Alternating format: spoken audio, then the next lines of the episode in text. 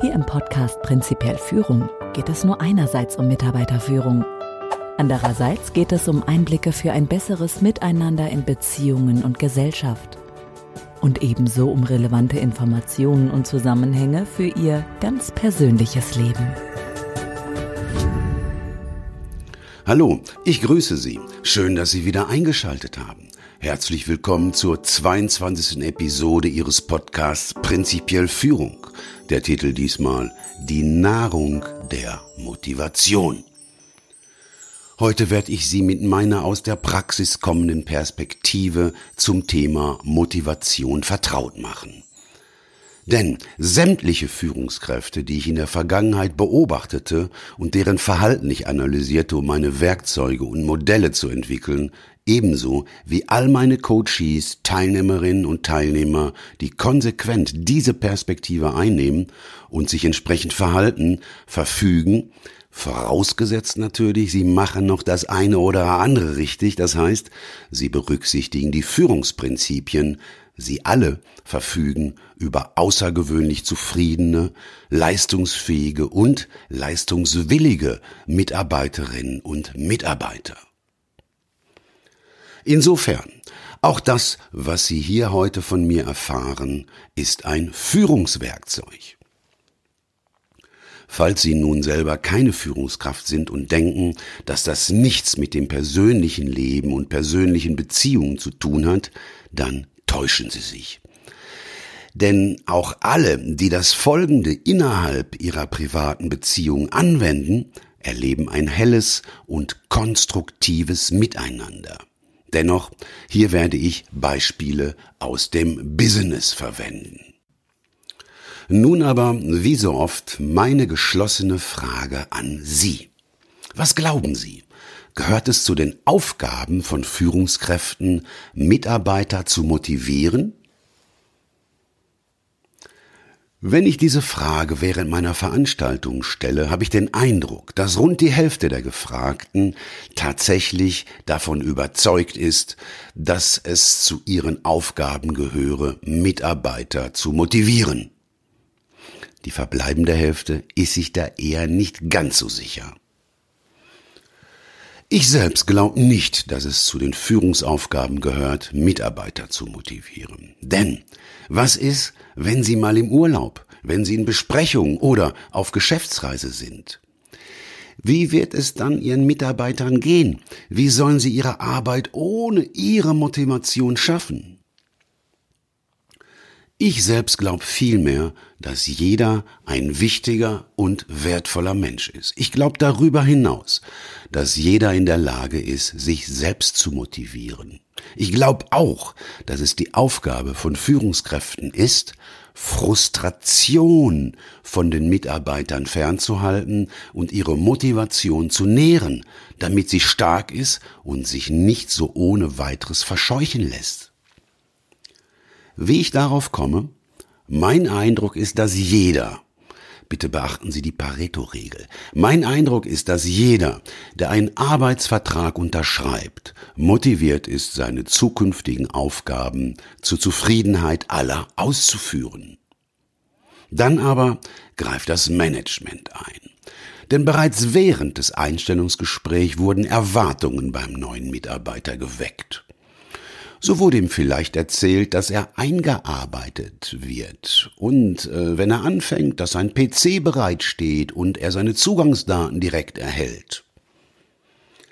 Aber wie das so ist, wenn man nicht führt, sondern managt, der Mitarbeiter kommt mit wirklichkeitsfernen Erwartungen zu seinem ersten Arbeitstag. Dann erfährt er, dass man ihn im Moment gar nicht einarbeiten könne, da so viel zu tun sei. Deshalb also Training on the Job. Sein PC sei auch noch nicht geliefert worden und das mit den Zugangsdaten, um einen anderen PC zu nutzen, ginge auch nicht, weil die IT noch nicht so weit sei. Sicher fallen Ihnen in diesem Zusammenhang weitere Geschichten ein, die man da so erfährt. Wenn das so ist, das wissen Sie, wird das von der Pflanze des Vertrauens nicht als wachstumsfördernd gewertet. Insofern ist bereits so ein Einstieg keine wirklich gute Voraussetzung für Erfolg. Deshalb glaube ich, dass es ein Teil der Führungsaufgabe ist, Frust von Mitarbeitern fernzuhalten. Ich weiß, das allein ist schwer genug, insbesondere dann, wenn Sie in einem großen Unternehmen arbeiten. Denn dort wissen die Entscheider, wie es meines Erachtens bei Managern typisch ist, gar nicht, was vor Ort los ist. Und es werden Entscheidungen getroffen, bei denen Frust bei allen Betroffenen gar nicht ferngehalten werden kann. In so einem Kontext kommt dann häufig noch äh, zur Forderung vom Management, dass die Vorgesetzten die Mitarbeiter, nachdem sie ordentlich frustriert wurden, motivieren sollen. Na, wunderbar. Erst die durchschnittlichsten Erwartungen und somit das Vertrauen zerstören und dann sollen die, die mit den frustbringenden Entscheidungen gar nichts zu tun haben, die Mitarbeiter auch noch motivieren? Für mich ist so ein Vorgehen unreflektierter, extrem ineffizienter Managerquatsch. Solch ein Verhalten, das meiner Erfahrung nach häufig in Unternehmen, die nicht geführt und gemanagt, sondern ausschließlich gemanagt werden, vorkommt, solch ein Verhalten hat mindestens eine doppelte Wirkung. Es fördert Frustration und die Vertrauenspflanzen der Betroffenen werden kleiner. Die Vertrauenspflanze ist nämlich, wie Sie wissen, im Zirkuszelt ein Requisit, ein Requisit, an dem die Motivation sich erfreut. Allerdings nur, wenn die Vertrauenspflanze prächtig dasteht, nicht wenn sie eingeht. Andererseits gefällt es dem Frust sehr gut, wenn die Pflanze vor sich hin vegetiert, denn der Frust braucht alles, nur nichts, was mit wachsendem Vertrauen zu tun hat, denn wenn das Vertrauen groß ist, hat der Frust es nicht so leicht, sich selbst am Leben zu erhalten. Im Zirkuszeltmodell sind Frustration und Motivation Gegenspieler, die von der Vertrauenspflanze beeinflusst werden. Beide, Frust und Motivation, verhalten sich wie Wetterhäuschenfiguren. Nun muss ich wohl für meine jüngeren Zuhörer erstmal erklären, was ein Wetterhäuschen überhaupt ist. Ein Wetterhäuschen ist ein historisches Wetteranzeigeinstrument. Früher gab es das in jedem Haushalt, den ich kannte, und man konnte es in jedem Souvenirladen, den ich in meiner Kindheit je besucht hatte, kaufen. Ein Wetterhäuschen ist ein mehr oder weniger kleines, zumeist aus Sperrholz gefertigtes buntes Häuschen, das man wie eine Kuckucksuhr an die Wand hängt. Vorn hat es, anders als eine Kuckucksuhr, zwei Öffnungen. Aus einer dieser Öffnungen kann eine freundlich dreinschauende junge Frau herauskommen, aus der anderen ein weniger freundlich dreinschauender Mann, der manchmal mit einem Regenschirm ausgerüstet ist. Bei schönem Wetter sollte also die Frau draußen sein, bei schlechtem der Mann. Dieser Effekt entsteht, weil beide auf den Enden ein und derselben starren Achse befestigt sind und weil die Mitte der Achse, so wurde mir erzählt zumindest, über einen Katzendarm mit dem First des Hausdaches verbunden ist. Dieser Katzendarm verdreht sich bei geringer Luftfeuchtigkeit in die eine und bei hoher Luftfeuchtigkeit in die andere Richtung. In unserem Zirkuszeltmodell ist das ein klein wenig anders. Hier nehmen wir keinen Katzendarm, aber trotzdem von Prinzip her ist das gleich. Und zwar mittig, wenige Zentimeter vor dem Vorhang, der die Manege von der Hinterbühne trennt, ist im Boden der Manege ein Drehlager eingelassen. Auf diesem Drehlager liegt mittig ein Doppel-T-Träger. Auf der einen Seite steht unser Darsteller der Motivation und auf der anderen der für den Frust. Ist die Motivation in der Manege, befindet sich der Frust auf der Hinterbühne und natürlich umgekehrt. Jeweils der Akteur, der sich in der Manege befindet, beeinflusst das Geschehen im Zirkus, der andere nicht. Natürlich kann es auch passieren, dass beide in der Manege sind und miteinander kämpfen, da sich das Drehlager ja einige Zentimeter vor dem Vorhang befindet. Ist der Frust einmal in der Manege, ist es schwer, ihn wieder loszuwerden. Besonders schwer ist es dann, wenn seine Lebensenergie in Hülle und Fülle vorhanden ist, weil er sich problemlos aus dem leeren Topf der Vertrauenspflanze nähren kann. Ist die Motivation in der Manege, hilft es sehr, sie dort zu halten, wenn sie sich an einer prächtigen Vertrauenspflanze erfreuen kann und wenn sie darüber hinaus noch ordentlich genährt wird. Nun bevorzugt die Motivation eine spezielle Kost, eine besondere Nahrung. Diese Nahrung nennt man Strokes. Strokes sind sowohl ein Dünger für die Pflanze des Vertrauens, zugleich aber auch, und das halte ich für entscheidender, die Nahrung der Motivation. Strokes, mögen Sie sich fragen, was ist denn das? Strokes ist die Mehrzahl von Strike. Strike meint auf Deutsch so etwas wie Schlag, Strokes so etwas wie Schläge. Im Englischen sagt man allerdings auch, wenn man ein Tier streichelt, to stroke an animal. Strokes kann also auch so etwas wie streicheln bedeuten und tatsächlich. Früher sprach man bei uns in der Psychologie auch weniger von Strokes, sondern häufiger von Streicheleinheiten. Als ich das mit den Strokes erstmals hörte, gefiel es mir nicht, denn für mich war Streicheln das Gegenteil von Schlagen. Wie ich später allerdings erkennen musste, dient beides derselben Sache, nämlich der Aufmerksamkeit. Aufmerksamkeit betrachte ich als Abwesenheit von ignoriert werden. Um das zu verdeutlichen, zitiere ich aus meinem Buch. Weshalb ist Aufmerksamkeit für Menschen wichtig? Eine der härtesten Strafen, die Menschen überhaupt erfahren können, ist es, ignoriert zu werden. Nicht gesehen, nicht erkannt zu werden. Kleine Kinder können daran sogar sterben. Das wissen wir auch aus, wie ich finde, schrecklichen Experimenten. Eines davon schreibt man Kaiser Friedrich II. von Hohenstaufen zu.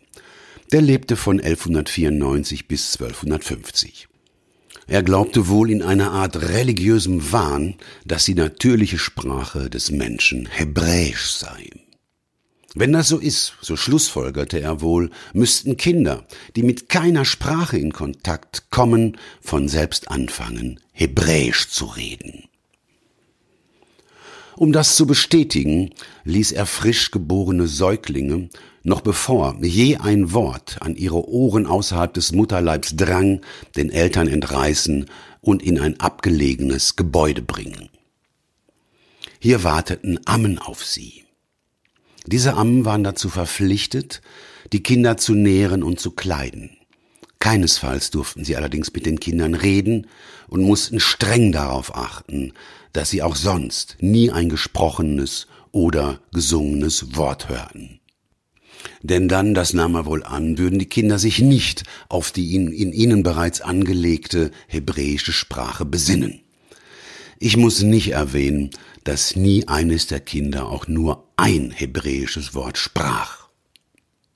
Bemerkenswert hingegen finde ich, dass keines der Kinder älter als fünf Jahre wurde. Ignoriert man Erwachsene, sterben sie nicht binnen weniger Jahre. Dennoch werden sie, je nach innerer Stärke und Ausgleichmöglichkeit, antriebsschwach, krank und wohl nicht so alt, wie sie vermutlich unter besseren Bedingungen werden könnten. Zitat Ende. Ignoriert zu werden ist eine der schlimmsten Strafen. Aufmerksamkeit hingegen mögen wir. Das aber auch nur, wenn sie mit unseren Vorstellungen, zumindest dann, wenn wir erwachsen sind, davon übereinstimmt.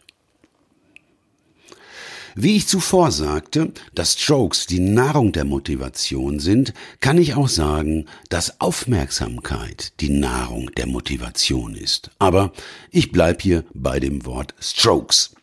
Wie viele Arten von Strokes gibt es? Meiner Meinung nach sind es drei. Und ich bin mir sicher, Sie kennen alle drei. Allerdings werden zwei davon womöglich von ihnen ganz unbewusst miteinander vermengt, so dass sie an Wirkung verlieren. Wenn Sie allerdings alle drei Arten von Strokes differenziert geben, werden Sie nie wieder Ihre Mitarbeiter motivieren müssen. Dann sind Sie nämlich selbst in der Lage, Ihre Motivation in der Manege zu halten. Dann haben Sie eine bessere Chance, sich selbst und auch Sie als wichtige und wertvolle Menschen zu erkennen.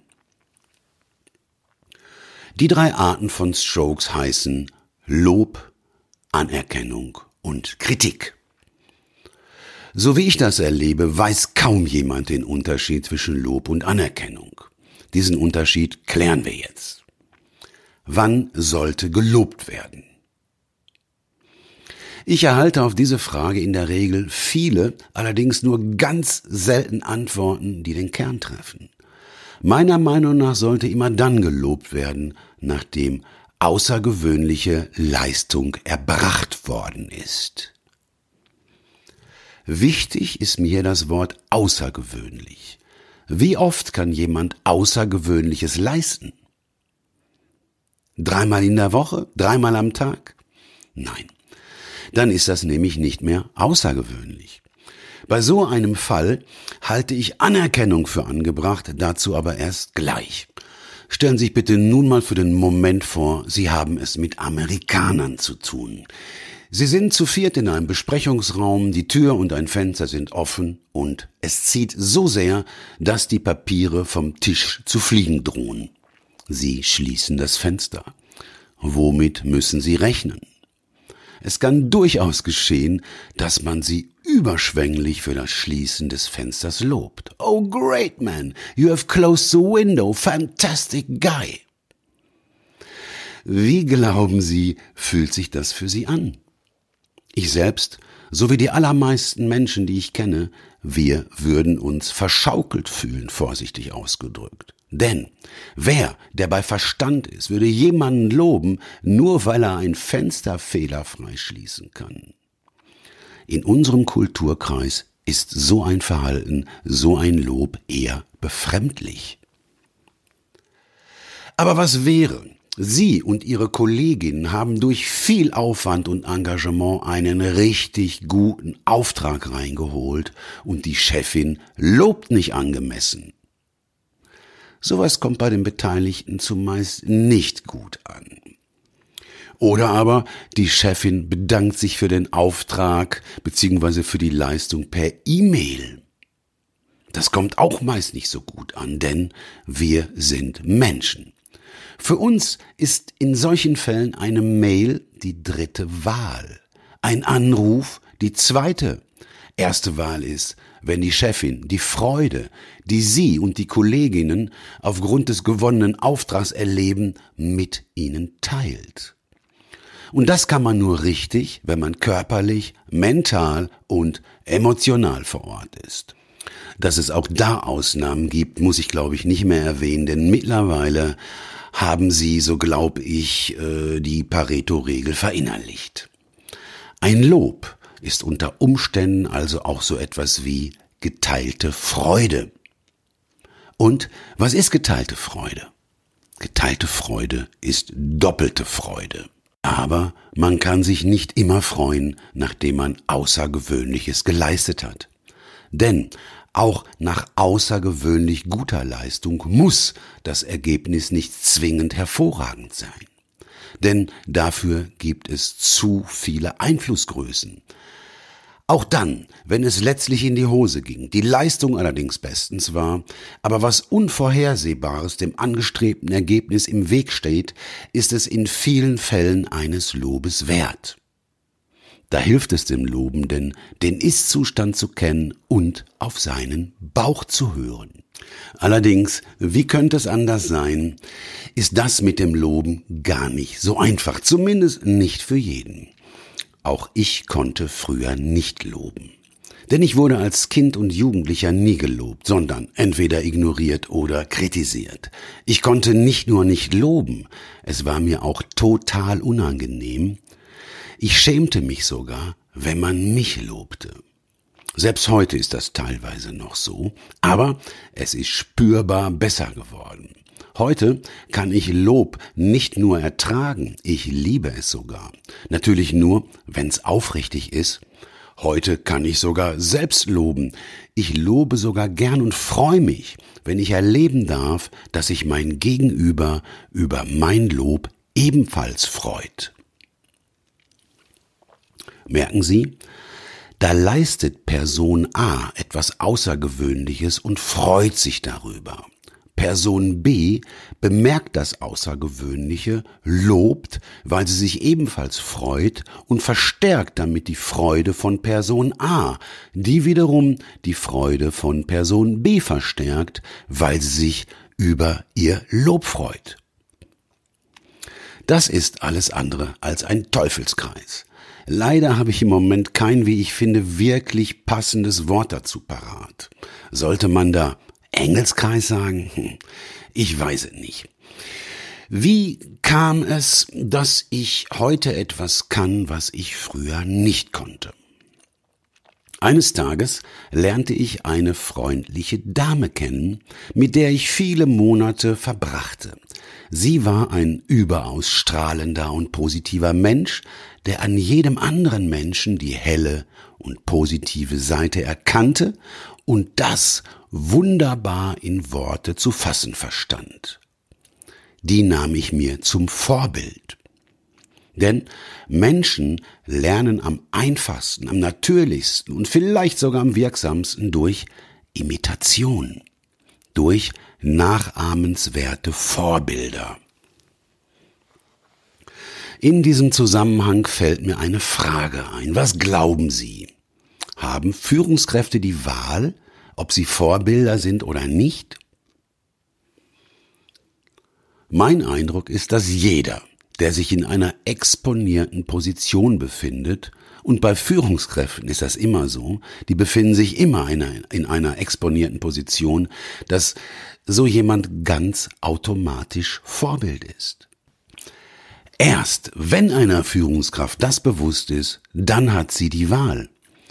Zwar die Wahl, will sie lieber nachahmenswertes Vorbild oder abschreckendes Beispiel sein. Das aber nur am Rande. Kommen wir zur Anerkennung, damit deutlich wird, dass das etwas ganz anderes als Lob ist. Im Gegensatz zu Lob ist Anerkennung etwas, das es jeden Tag geben sollte. Andere Worte für Anerkennung sind Aufmerksamkeit oder Interesse. Denn wurde der Urmensch damals von den Mitgliedern seiner Horde nicht beachtet, wurde er ignoriert, wurde er unter Umständen früher oder später verstoßen und war somit dem Tod geweiht. Und das allein, weil er ohne Schutzkleidung, ohne moderne Schutzkleidung und ohne moderne Waffen aufgrund der vielen Feinde, auch Istu-Feinde, alleine im Dschungel gar nicht überleben konnte. Aufmerksamkeit ist etwas, was der Urmensch braucht.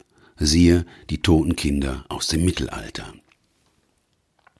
Was können Führungskräfte tun, um die benötigte Aufmerksamkeit ihren Mitarbeiterinnen und Mitarbeitern zu geben? Anerkennung ist beispielsweise, wenn man freundlich grüßt, wenn man sich aufrichtig nach dem persönlichen Befinden des anderen erkundigt, wenn der Chef oder die Chefin die Namen der Mitarbeiterinnen und Mitarbeiter kennt und diese auch damit anspricht. Oder wenn Vorgesetzte sich respektvoll nach Ereignissen aus dem privaten Umfeld der Mitarbeiter erkundigen, ganz besonders dann, wenn sie später auch noch daran erinnern können. Ebenso wenn zum Geburtstag gratuliert sowie nach den persönlichen Interessen oder den Erlebnissen beispielsweise aus dem letzten Urlaub gefragt wird. Auch einfach mal zuhören ist eine Form der Anerkennung. Man redet übrigens äh, über sich selbst oft leichter, wenn der andere, in unserem Fall also die Führungskraft, zuvor etwas von sich selbst preisgegeben hat. All das natürlich mit gesundem Augenmaß. Aber zu den Selbstoffenbarungen, das sagte ich bereits, werden wir noch ganz konkret kommen. Im Privaten gilt das, was ich gerade sagte, natürlich ebenso. dem anderen zeigen, dass man ihn sieht, in einem positiven Sinne. Das können Komplimente sein, bitte immer aufrichtig und vorsichtig.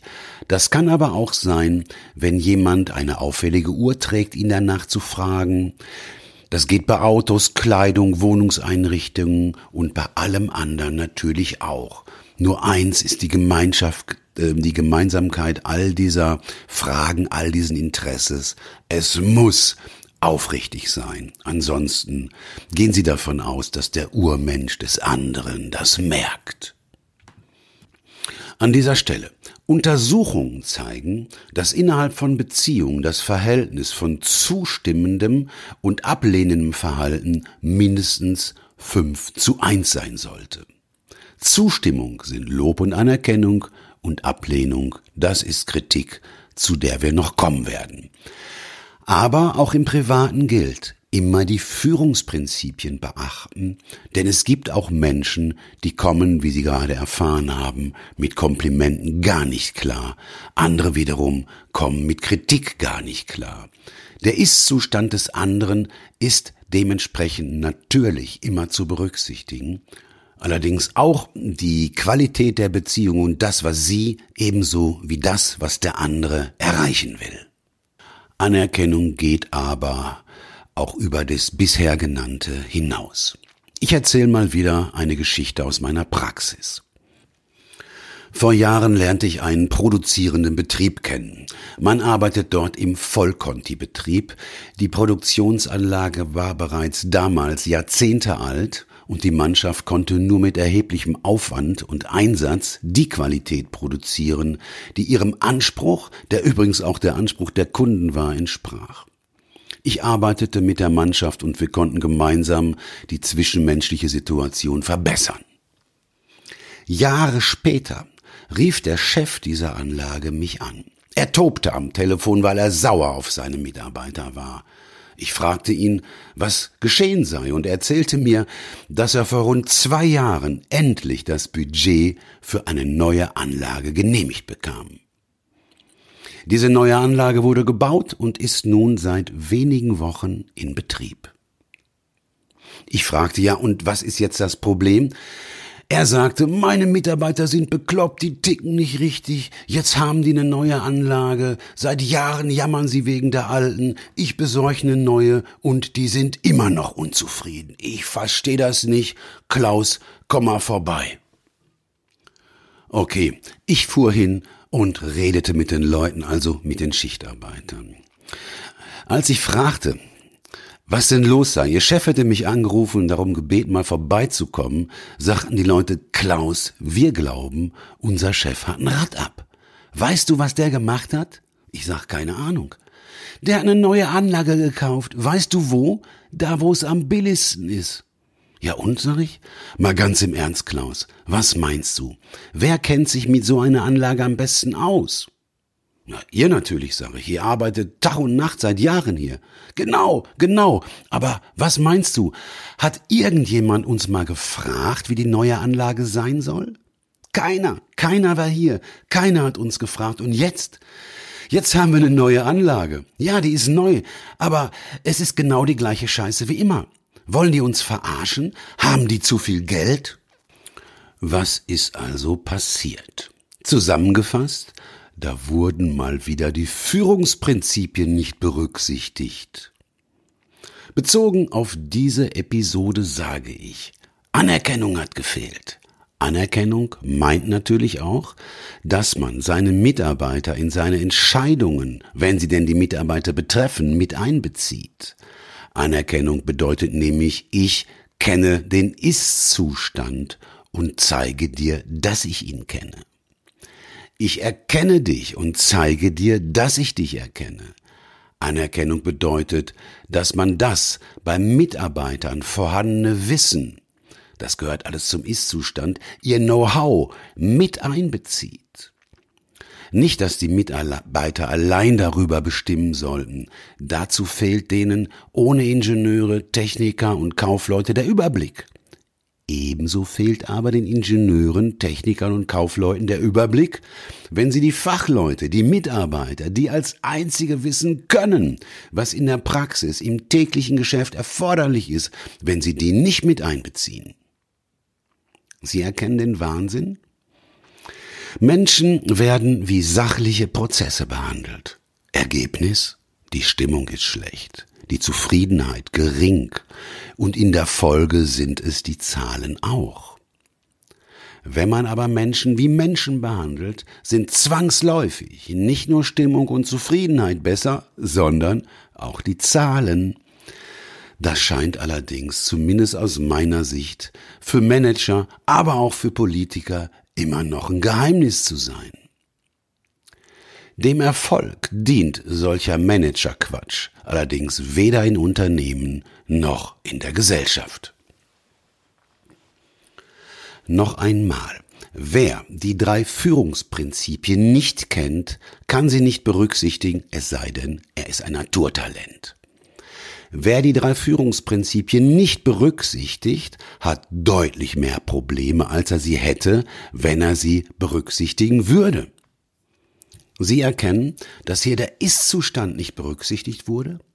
Hier wurde sowohl das Wissen wie auch die Erwartungen der Mitarbeiter ignoriert. Sicher verfügen Mitarbeiter und Führungskräfte darüber hinaus über unterschiedliche Vorstellungen von der Zukunft und vom Umgang miteinander.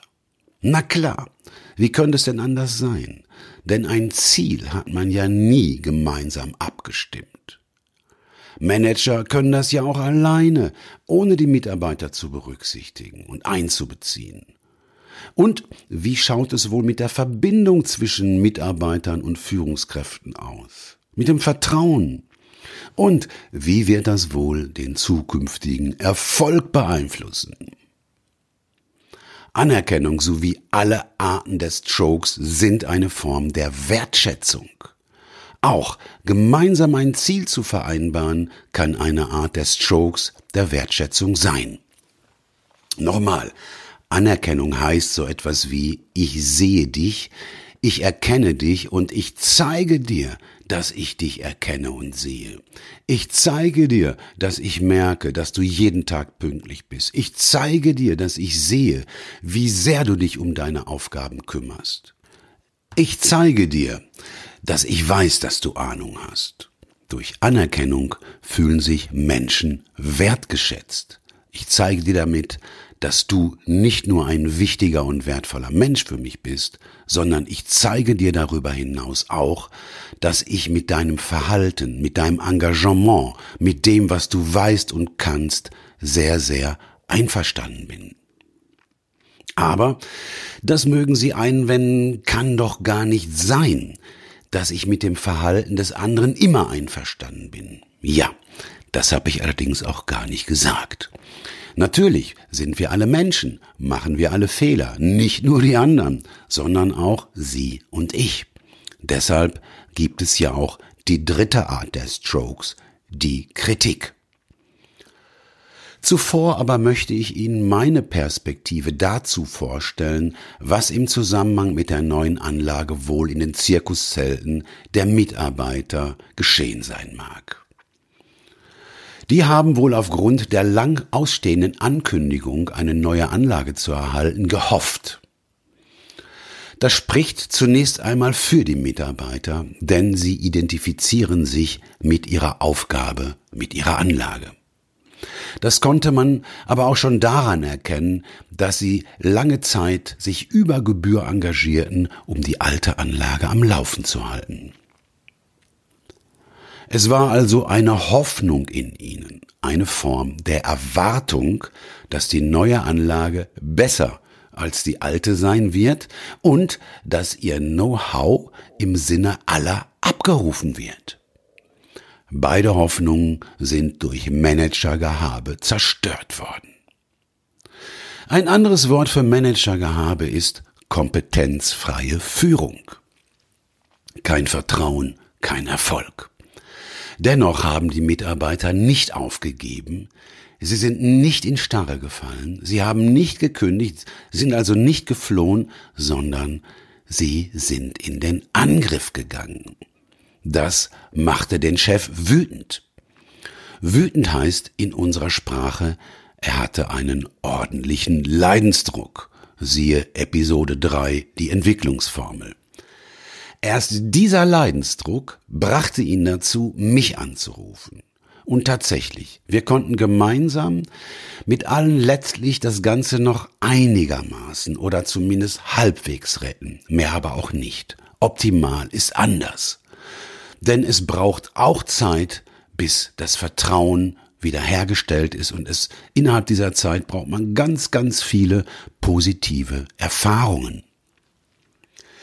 Was da noch weiteres bei dem Verhalten der Mitarbeiter hintersteht, erfahren Sie, wenn wir bei der kognitiven Dissonanz sind. Nun aber zur Kritik der dritten Art der hier genannten Strokes. Ist Ihnen auch schon mal aufgefallen, dass wenn Kritik geübt wird, sich das kritisierte Verhalten daraufhin gar nicht ändert? Vielleicht ist Ihnen auch ein zusätzlicher Effekt aufgefallen, nämlich, dass im Anschluss an die Kritik sich das Verhältnis zwischen Kritiker und Kritisierten verschlechterte, dass das Vertrauen des Kritisierten dem Kritiker gegenüber und vielleicht auch sein Engagement geringer wurden? Nein, das muss nicht sein, allerdings geschieht das dort, wo ich mich aufhalte, hin und wieder schon. Dazu kommen übrigens noch drei Punkte. Erstens. Wenn man den Ist-Zustand nicht beachtet, merkt man das selbst gar nicht. Denn, wie bereits gesagt, alles beginnt mit der Wahrnehmung. Erst aus ihr entsteht Bewusstsein. Zweitens. Der Mensch gewöhnt sich nahezu an alles. Drittens. Wenn man nicht weiß, wie es ist, wenn das Vertrauen hoch und die Beziehungen einwandfrei sind, vermisst man auch gar nichts. Das mit der konstruktiven Kritik, das mit der Kritik, bei der der Kritisierte seinen Fehler einsieht, sein Verhalten verbessert und sich vielleicht sogar für die Kritik beim Kritiker bedankt und das aufrichtig, ist allerdings wohl allgemein eher selten. Damit aber genau das in Ihrem Umfeld anders wird, stelle ich Ihnen in den folgenden Episoden den Zeigefinger-Misserfolgskreislauf vor, mache Ihnen das Heiligtum von uns allen bewusst, stelle Ihnen die kognitive Dissonanz vor und schließe mit zwei Möglichkeiten tatsächlich konstruktiv zu kritisieren ab. Wie viele Episoden ich dafür letztlich noch brauchen werde, kann ich im Moment allerdings noch gar nicht sagen. Prinzipiell Führung. Zusammenfassung. Nach mehr als 60 Jahren Lebenserfahrung, nach weit mehr als vier Jahrzehnten Erfahrung als Mitarbeiter, Führungskraft, Unternehmensberater und Coach, hat sich in mir eine Sichtweise verfestigt. Es ist nicht die Aufgabe von Führungskräften, Mitarbeiter zu motivieren. Vielmehr halte ich es für viel konstruktiver und auch leichter, wenn Führungskräfte, wenn die gesamte Führungshierarchie sich darum kümmert, Frust von ihren Leuten, soweit es möglich ist, fernzuhalten und die Motivation ihrer Leute zu nähren. Das kann aber nur dann gehen, wenn die drei von mir 1999 entdeckten Führungsprinzipien berücksichtigt werden. Denn erst, wenn sie berücksichtigt werden, ist andauernder Erfolg auch im Miteinander kein Zufall mehr. Das gilt natürlich nicht nur im Unternehmenskontext. Das gilt auch im privaten und ebenso in der Gesellschaft und in der Politik. Bitte bedenken Sie stets, ich sage hier nie die Wahrheit. Das kann ich nämlich nicht, weil die kenne ich nicht. Ich beschreibe hier ausschließlich Sichtweise, nicht mehr. Bitte bedenken Sie auch, wir befinden uns in Systemen. Hier gibt es kein, so ist es zu 100 Prozent sicher oder so ist es zu 100 Prozent nicht. Hier gilt die Pareto-Regel. Hier gilt der Wagersatz. Und bitte, überprüfen Sie immer, ob das, was ich Ihnen hier erzähle, auch für Sie, für Ihr Leben passen könnte. Und bitte, lassen Sie sich nichts erzählen, seien Sie kritisch, überprüfen Sie alles, denken Sie selber. Zur Nahrung der Motivation sind meines Erachtens die sogenannten Strokes ein sehr gut geeignetes Mittel. Strokes sind Lob, Anerkennung und Kritik. Zur Kritik, zur konstruktiven Kritik werde ich in den folgenden Episoden Ihnen was erzählen. Gelobt werden sollte, nachdem Außergewöhnliches geleistet wurde. Bitte Achten Sie auf die Formulierung, die ist tatsächlich ernst gemeint. Gelobt werden sollte, nachdem Außergewöhnliches geleistet wurde. Ich habe nicht gesagt, dass gelobt werden sollte, nachdem außergewöhnlich gute Ergebnisse erzielt wurden. Natürlich, das sollten Sie auch, aber wenn die Leistung erbracht wurde, liegt es in einer komplexen und vernetzten Welt nicht immer ausschließlich an denen, die die Leistung erbracht haben, wenn es trotzdem nicht zum gewünschten Erfolg führt. Denn es gibt sehr viele Einflüsse, die wir gar nicht steuern können. Deshalb sollte bei Lob nicht nur das Ergebnis, sondern vielmehr die Außergewöhnlichkeit der Leistung im Fokus stehen. Auch wenn das für die Leistungserbringer nur ein schwacher Trost sein mag, wenn sie zeigen, dass sie stolz auf die Leistung ihrer Leute sind, wenn das Ergebnis dann doch nicht so wie gewünscht war. Anerkennung im Gegensatz zum Lob sollte es täglich geben. Um Anerkennung zu geben, bedarf es keiner außergewöhnlichen Leistung, bedarf es keines außergewöhnlich tollen Verhaltens, denn im Wort Anerkennung ist Erkennen zu finden, deshalb ist alles Anerkennung, was dem anderen zeigt, dass er von ihnen erkannt worden ist und das bitte wohlwollend. Allerdings gibt es insbesondere für Lob und Anerkennung Einschränkungen, die von Person zu Person unterschiedlich ausgeprägt sein können. Manche bringen nämlich auch nur deshalb wenig Leistung, um nicht öffentlich gelobt zu werden. Sie wissen noch, manche schämen sich nämlich dafür, über den grünen Klee gelobt zu werden. Wie Sie das jeweils herausfinden können, nutzen Sie bitte die Führungsprinzipien, finden Sie raus, wie der Ist-Zustand diesbezüglich bei den Einzelnen ist. Aber bitte haben Sie auch noch Geduld, bleiben Sie gelassen, wie man Menschen lesen kann, wie man den Ist-Zustand eines Menschen herausfinden kann, das kommt beim bereits erwähnten neuronalen Vierschritt und noch etwas später, wenn wir uns um das Thema Typologie kümmern werden. Zur dritten Art der Strokes zur Kritik, die angenommen werden kann, kommen wir direkt in der nächsten Episode. Herzlichen Dank für Ihre Zeit, herzlichen Dank fürs Zuhören. Ich verabschiede mich für den Moment und wünsche Ihnen gutes Gelingen bei all dem, was Sie tun, bei all dem, was Sie denken. Ihr Klaus Goldberg.